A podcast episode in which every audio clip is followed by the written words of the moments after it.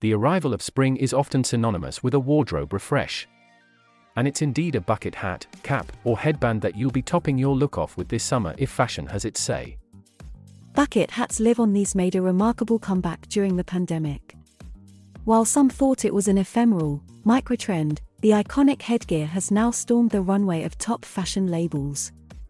Gucci, Fendi, and Chanel aren't shy to slip some bucket hat or cloche hat models into their collections, making them available in fine materials such as raffia or silk. Influencers and style icons like Emily Ratajkowski, Hailey Bieber, Rihanna are also fans.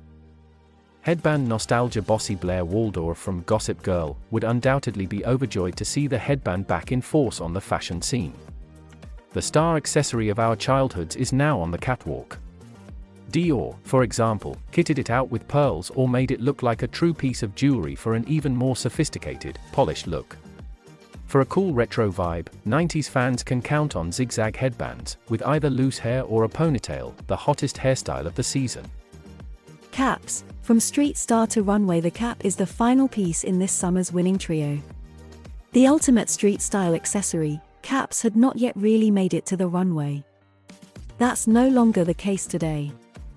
The latest collaboration between Gucci and Adidas Originals is a clear example of how the trendy accessory is gaining in credibility.